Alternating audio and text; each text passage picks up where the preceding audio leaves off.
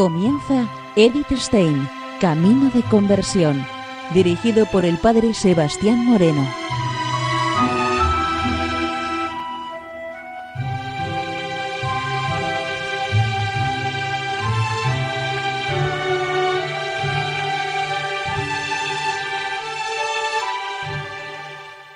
Muy buenos días, nos de Dios.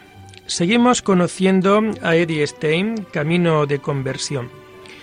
En esta emisión de hoy vamos a seguir con las meditaciones espirituales.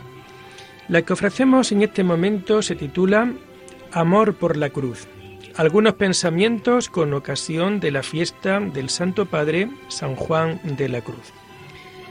Dice Eddie Stein lo siguiente. Siempre se nos ha presentado a San Juan de la Cruz como aquel que no deseaba para sí más que el sufrimiento y el desprecio nosotros nos preguntamos por el motivo de este amor por el sufrimiento. ¿Se trata solamente del recuerdo amoroso de la vía dolorosa de nuestro Señor en la tierra, del ímpetu de un afectuoso corazón para estar humanamente más cercano a Él a través de una vida que se asemeja a la suya?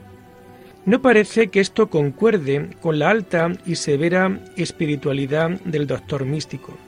Además sería como olvidar, en virtud del hombre de dolores, al Rey triunfante, al divino vencedor del pecado, de la muerte y del infierno. ¿Acaso no nos ha liberado Cristo de la esclavitud? ¿No nos ha conducido y llamado a un reino para que seamos hijos dichosos del Padre Celeste? La visión del mundo en que vivimos, la necesidad, la miseria y el abismo de la maldad humana sirven para atenuar siempre de nuevo el gozo de la victoria de la luz. La humanidad lucha todavía en el barro, y aún es pequeño el rebaño que ha logrado ponerse a salvo en las más altas cimas del monte.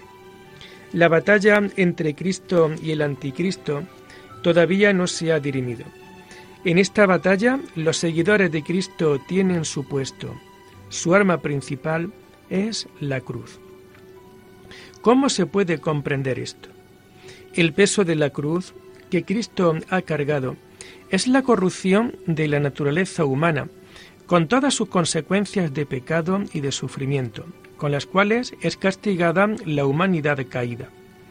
Sustraer del mundo esa carga, ese es el sentido último de la Vía Crucis.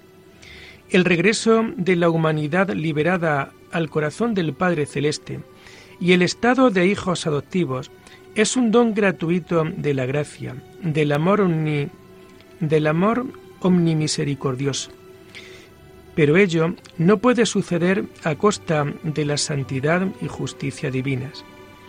La totalidad de las culpas humanas, desde la primera caída hasta el día del juicio, tiene que ser borrada por una expiación equivalente. La vía crucis es esta reparación. Las tres caídas de Cristo bajo el peso de la cruz corresponden a la triple caída de la humanidad, el pecado original, el rechazo del Redentor por su pueblo elegido y la apostasía de aquellos que llevan el nombre de cristianos. El Salvador no está solo en el camino de la cruz, y no son solo enemigos los que le acosan, sino también hombres que le apoyan como modelo de los seguidores de la cruz de todos los tiempos. Tenemos a la Madre de Dios, como tipo de aquellos que asumen el peso del sufrimiento impuesto y soportándolo reciben su bendición. Tenemos a Simón de Cirene, como representante de aquellos que aman y se sienten impulsados a servir al Señor, está Verónica. Cualquiera que a lo largo del tiempo haya aceptado un duro testimonio en memoria del Salvador sufriente, o haya asumido libremente sobre sí la expiación del pecado, ha expiado en parte el inmenso peso de la culpa de la humanidad y ha ayudado con ello al Señor a llevar esta carga. O mejor dicho, es Cristo cabeza quien expía el pecado en estos miembros de su cuerpo místico que se ponen a disposición de su obra de redención en cuerpo y en alma. Podemos suponer que el pensamiento en estos fieles que le habrían seguido en el camino del dolor fortaleció al Salvador en la noche del Monte de los Olivos. Y la fuerza de estos cargadores de la cruz viene en su ayuda después de cada caída. Los justos de la antigua alianza le acompañan en el camino entre la primera y la segunda caída. Los discípulos y discípulas que se reunieron en torno a él durante su vida terrena son los que le ayudan en el segundo tramo. Los amantes de la cruz, que él suscitó y que nuevamente y siempre suscita en la historia cambiante de la Iglesia militante, son sus aliados en el último tramo. Para ello hemos sido llamados también nosotros. No se trata, pues, de un recuerdo simplemente piadoso de los sufrimientos del Señor cuando alguien desea el sufrimiento. La expiación voluntaria es lo que nos une más profundamente y de un modo real y auténtico con el Señor. Y esa nace de una unión ya existente con Cristo.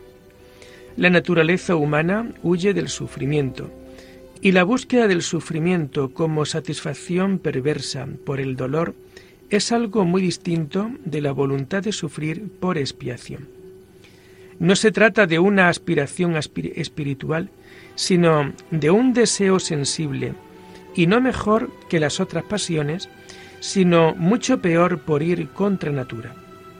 Solo puede aspirar a la expiación quien tiene abiertos los ojos del espíritu al sentido sobrenatural de los acontecimientos del mundo. Esto resulta posible solo en los hombres en los que habita el espíritu de Cristo, que como miembros de la cabeza encuentran en él la vida, la fuerza, el sentido y la dirección. Por otro lado, la expiación une más íntimamente con Cristo, al igual que una comunidad se siente más íntimamente unida cuando realizan juntos un trabajo, o al igual que los miembros de un cuerpo se unifican cada vez más en el juego orgánico de sus funciones. Así como el ser uno con Cristo es nuestra beatitud, y el progresar a llegar a ser uno con Él es nuestra felicidad en la tierra, también el amor por la cruz y la gozosa filiación divina no son contradictorias. Ayudar a Cristo a cargar con la cruz proporciona una alegría fuerte y pura, y aquellos que puedan y deban los constructores del reino de Dios son los auténticos hijos de Dios. De ahí que la preferencia por el camino de la cruz no signifique que el Viernes Santo no haya sido superado y la obra de redención consumada.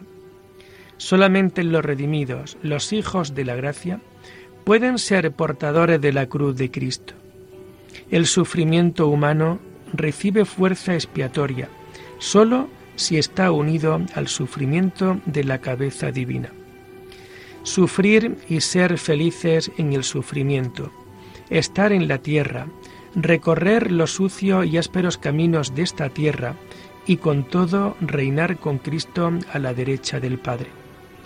Con los hijos de este mundo, reír y llorar, y con los coros de los ángeles cantar ininterrumpidamente alabanzas a Dios. Esta es la vida del cristiano hasta el día en que rompa el alba de la eternidad.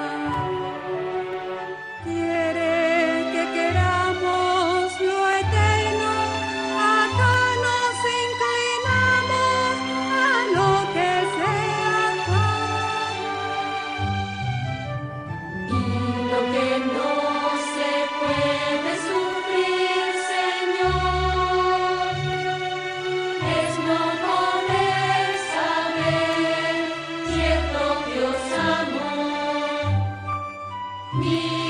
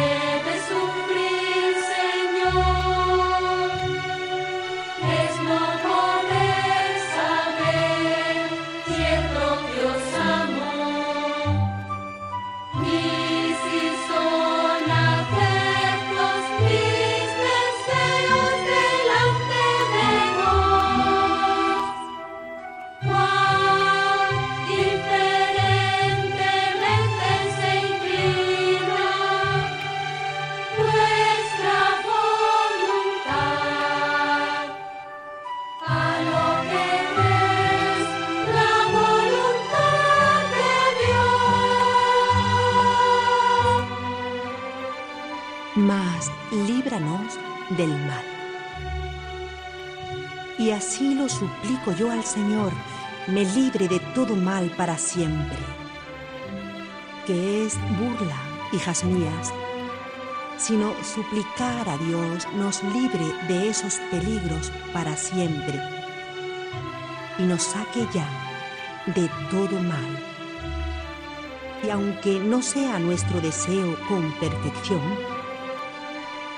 esforcémonos a pedir la petición nos cuesta pedir mucho, pues pedimos a poderoso.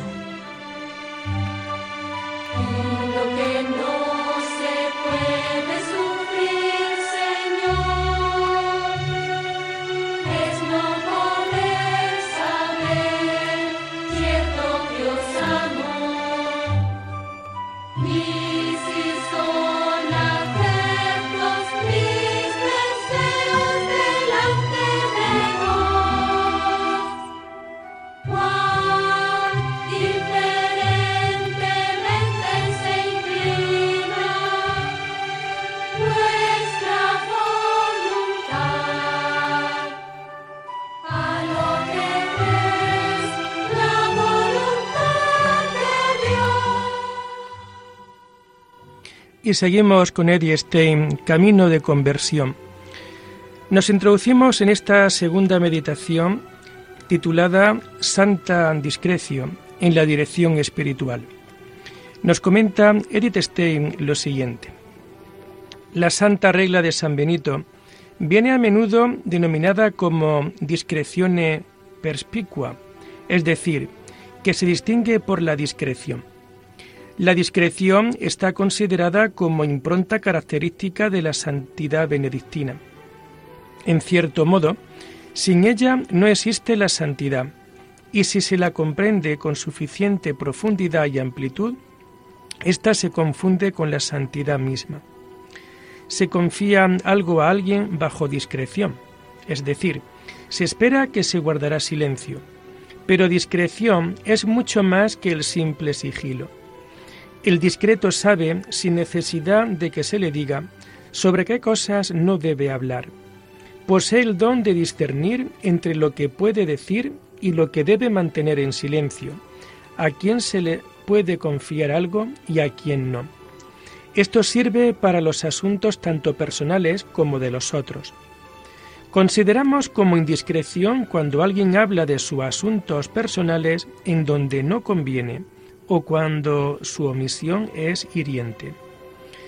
Se nos ofrece una cantidad de dinero a discreción, es decir, que podemos disponer libremente de ello. Esto no significa que podemos hacer uso a capricho.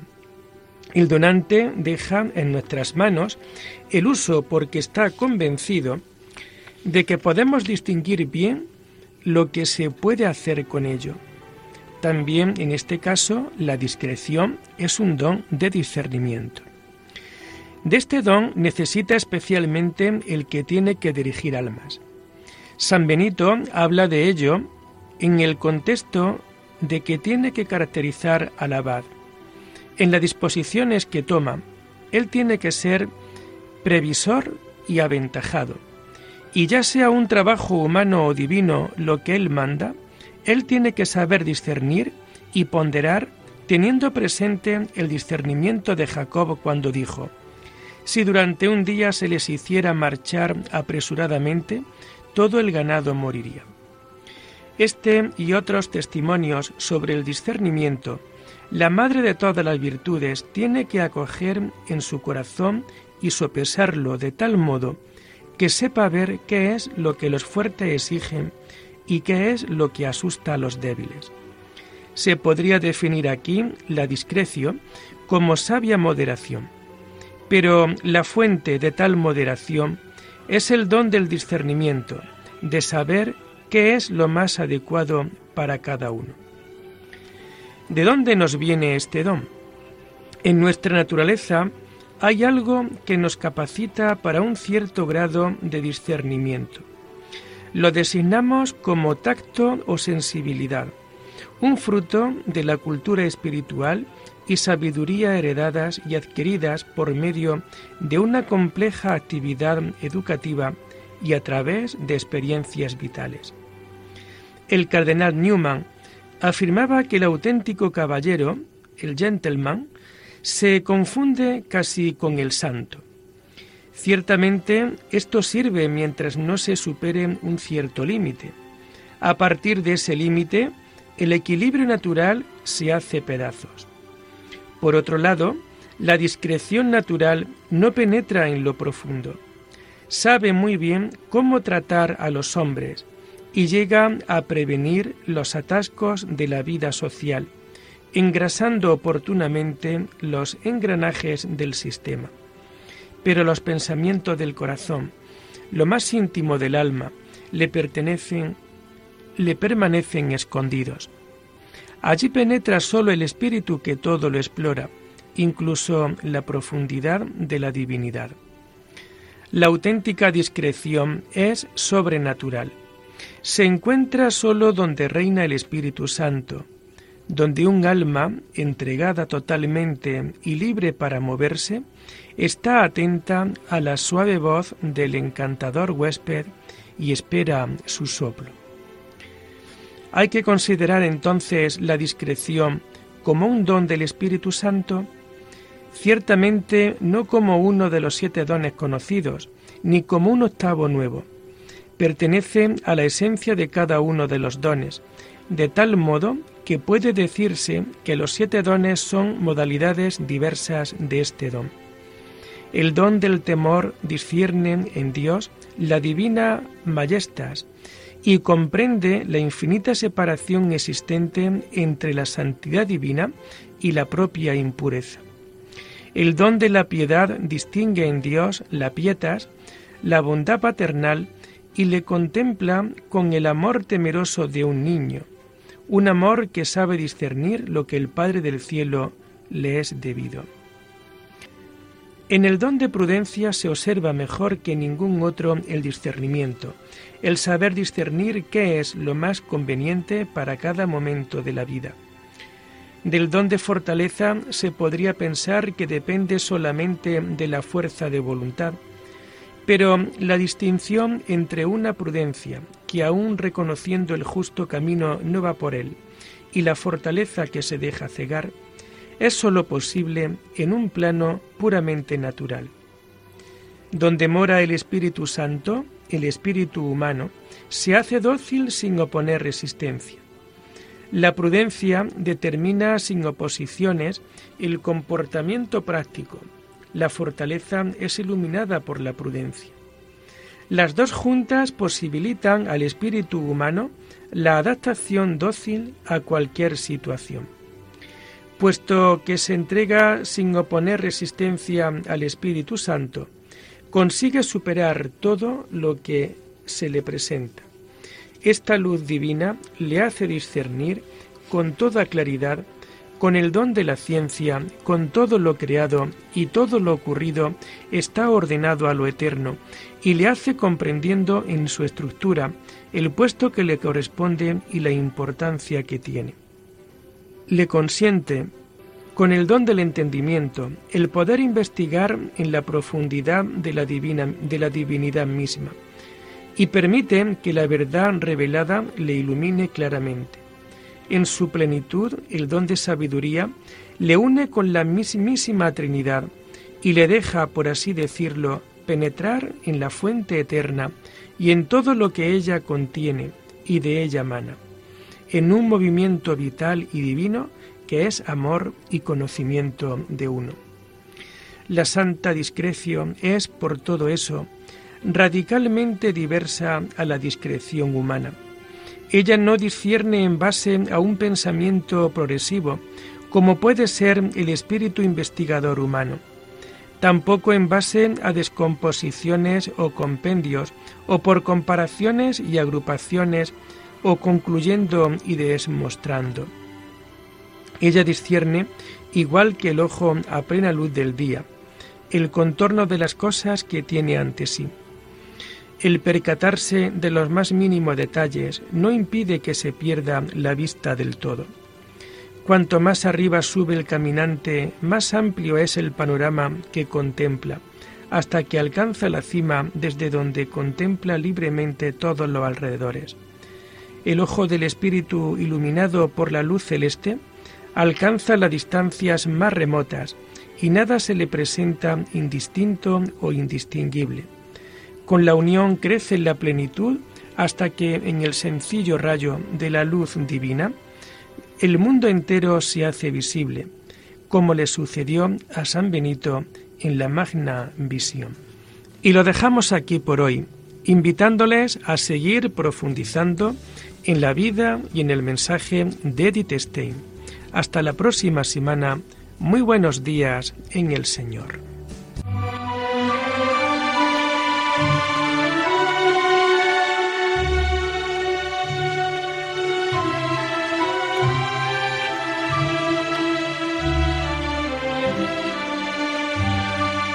Han escuchado Edith Stein, Camino de Conversión, con el Padre Sebastián Moreno.